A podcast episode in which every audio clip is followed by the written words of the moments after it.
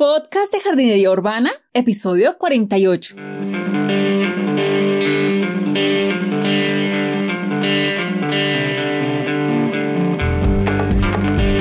Muy buenos días a todos y bienvenidos al podcast de Jardinería Urbana, un espacio para encontrarnos con las plantas, la jardinería, los huertos, las macetas, los sustratos y demás en la ciudad. Soy Carolina de niaflora.com. N E E A Flora ya saben que cualquier duda, comentario, sugerencia, cualquier cosa que quieran decirme la pueden dejar en el formulario de contacto que encuentran en niaflora.com barra contactar. También, si quieres estar al tanto de cada cuánto publico un nuevo artículo del blog, un capítulo del podcast, si estoy haciendo cualquier otra actividad, algún nuevo curso, otra cosa interesante que les llame la atención, pueden suscribirse a la lista de correos que encuentran en niaflora.com barra tips niaflora.com barra tips. Ahí está el formulario y dejas tu correo, tu nombre y listo, quedas suscrito a la lista de correos. Además, si quieres buscar las notas del programa que están asociadas a este capítulo o al resto de capítulos del podcast, no olvides que puedes encontrarlas en niaflora.com barra podcast. ¿Listo? Entonces, bueno, voy a seguir en la serie de capítulos hablando del compost. Ya saben que si quieren suscribirse a la lista de espera del curso de compost que estoy preparando, pueden visitar a niaflora.com barra compost y ahí va a quedar los datos del nuevo curso que estoy haciendo, que voy a hablar acerca más en detalle de cómo hacer los diferentes tipos de compost, lombricompost y todas estas cosas interesantes. Pero por el momento voy a hacer esta serie en la cual les estoy contando acerca de los beneficios del compost y de muchas cosas más que les voy, iré contando. En el capítulo anterior les hablé acerca de los beneficios que les aporta el compost al suelo. Entonces les hablé de muchas cosas súper chéveres. Si se lo perdieron, vayan y visítenlo para que empiecen a apreciar todos esos beneficios que le aporta el compost a nuestro suelo y además la complejidad del suelo, ¿no? Porque el suelo es una cosa maravillosa que pasa invisible a nuestros ojos y que en muchas ocasiones es lo que garantiza que un jardín sea exitoso. Pero entonces, en este capítulo es la segunda parte de este especial de acerca de los beneficios del compost y en este capítulo voy a hablar específicamente acerca de los beneficios que el compost le aporta a nuestras plantas. Entonces, les voy a hablar acerca de tres beneficios que le aporta a nuestras plantas directamente. Entonces, el primer beneficio es que el compost hace que las plantas sean más resistentes. ¿Esto qué quiere decir? Bueno, lo que han encontrado bastantes estudios es que las plantas a las que se les adiciona compost son más fuertes y más resistentes a las plagas y enfermedades que plantas a las que no se les aplica compost. Por ejemplo, se dice que las plantas son más resistentes a las enfermedades como la pudrición de raíz causada por el hongo Phytophthora, otras enfermedades como el marchitamiento fúngico, en el cual causa que las plantas empiecen como a decaer y que se mueran. Esa es otra enfermedad. También hay otra enfermedad que es el tizón temprano, el tizón del tallo gomoso, el que le da especialmente a los calabacines, y otra serie de enfermedades que le da al pasto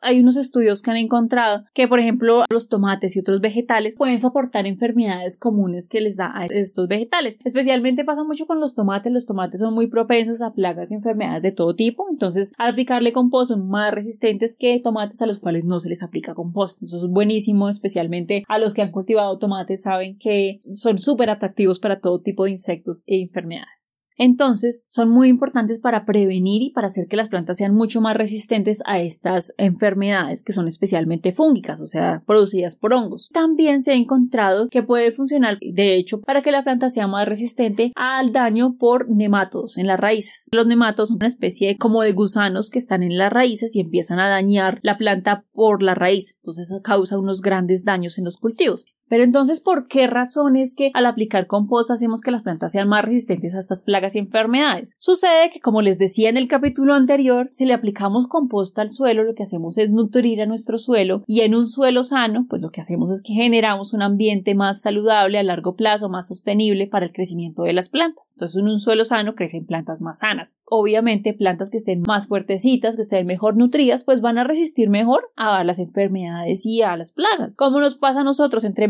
nutridos estemos, más sanitos de salud, pues si llega alguna enfermedad, pues vamos a resistir mejor que otra persona que tenga otra condición. Eso mismo pasa con las plantas. Pero este fenómeno no solamente pasa porque el suelo esté nutrido, sino porque el compost ayuda en otros procesos. Por ejemplo, en el compost se pueden encontrar algunos hongos y bacterias y hay unos hongos en especial que son los hongos que forman micorriza y lo que hacen estos hongos es que ellos colonizan las raíces de las plantas, es como si la infectaran, pero de una forma positiva. Lo que hace es que genera genera una relación simbiótica con la planta, es decir, que la planta le da azúcares, ya produce azúcares que se los da a comer al hongo, el hongo consume estos azúcares que la planta produce y en compensación pago por eso servicio que le está dando la planta. El hongo lo que hace es que empieza a crecer y empieza a formar unas cadenas que son llamadas hifas y esas cadenitas lo que hacen es que salen desde la raíz de la planta e incrementa el área en el cual las raíces puedan buscar nutrientes y pueden buscar agua y además que esas hifas que ya van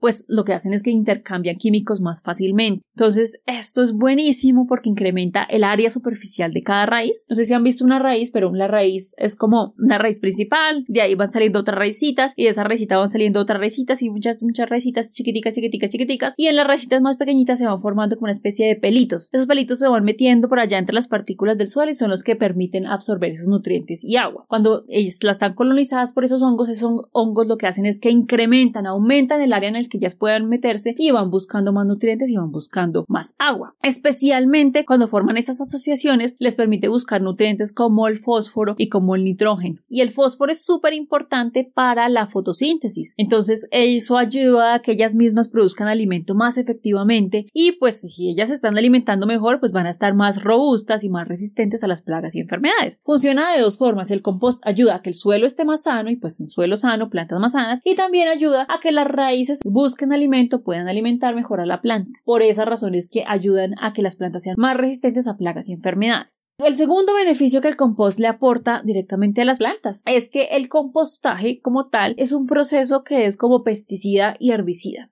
Es decir, el compostaje yo les comentaba que es el proceso de reciclaje de materia orgánica. Entonces, normalmente lo que hacemos al compostar en casa es copiar un proceso que normalmente sucede en la naturaleza, en los bosques. En los bosques cae, se recicla la materia orgánica y de esa forma pues las plantas pueden reutilizar esos nutrientes. En la casa hacemos lo mismo, acelerando el proceso, pero estamos copiando procesos de la naturaleza.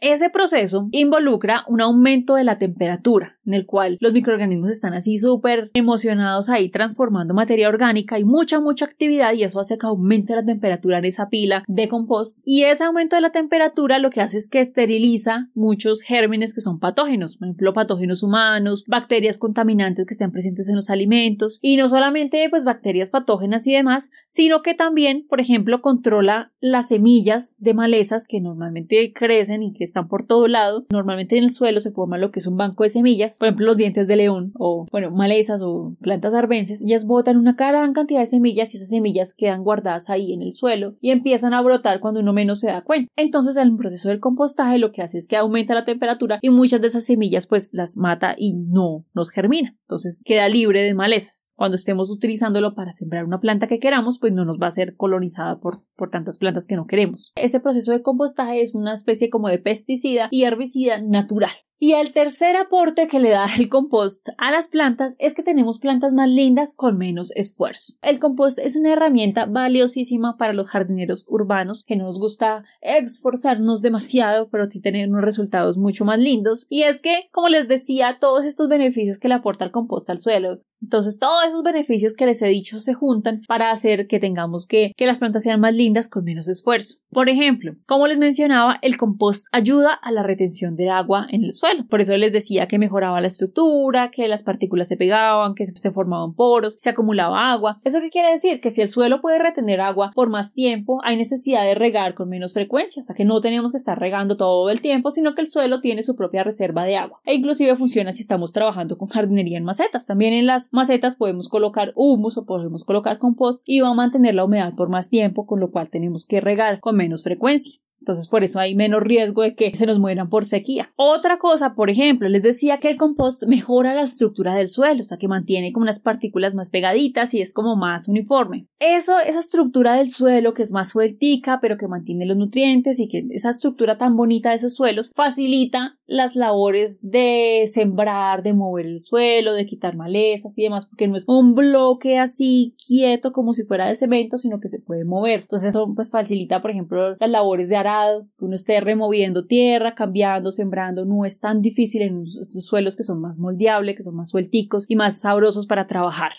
Y otra cosa súper interesante, otro dato curioso, es que también otros estudios han encontrado que los cultivos que se les aplica compost se les mejora el sabor y el valor nutritivo a las plantas que se obtienen. Entonces esto también es buenísimo porque actualmente en aras de aumentar la productividad muchas veces se sacrifica el sabor. Lo que se hace, por ejemplo, es seleccionar variedades que son más resistentes a plagas o que les podemos sembrar en monocultivo. Entonces muchas veces ustedes se dan cuenta que a veces los vegetales y las verduras no saben a lo mismo que sabían antes. En estos casos el sabor y el valor nutritivo es mucho mejor que el que tenemos en otros que son producidos pues en masa. Y también, pues es una muy buena herramienta porque es que es más económico aplicar compost. O sea, realmente el compost lo podemos hacer nosotros mismos en casa. Nos sale mucho más económico, estamos nutriendo nuestro suelo, estamos aportándole muchas cosas a las plantas con menos esfuerzo y además es más económico. Entonces es buenísimo para nosotros porque no tenemos que estar gastando en otros aditivos especiales para las plantas. Lo podemos hacer en nuestra propia casa. Entonces, en términos generales, todos estos beneficios hacen que si les agregamos compost a nuestros eh, jardines o huertos urbanos, vamos a lograr una mayor productividad y más crecimiento con menos agua y con menos esfuerzo.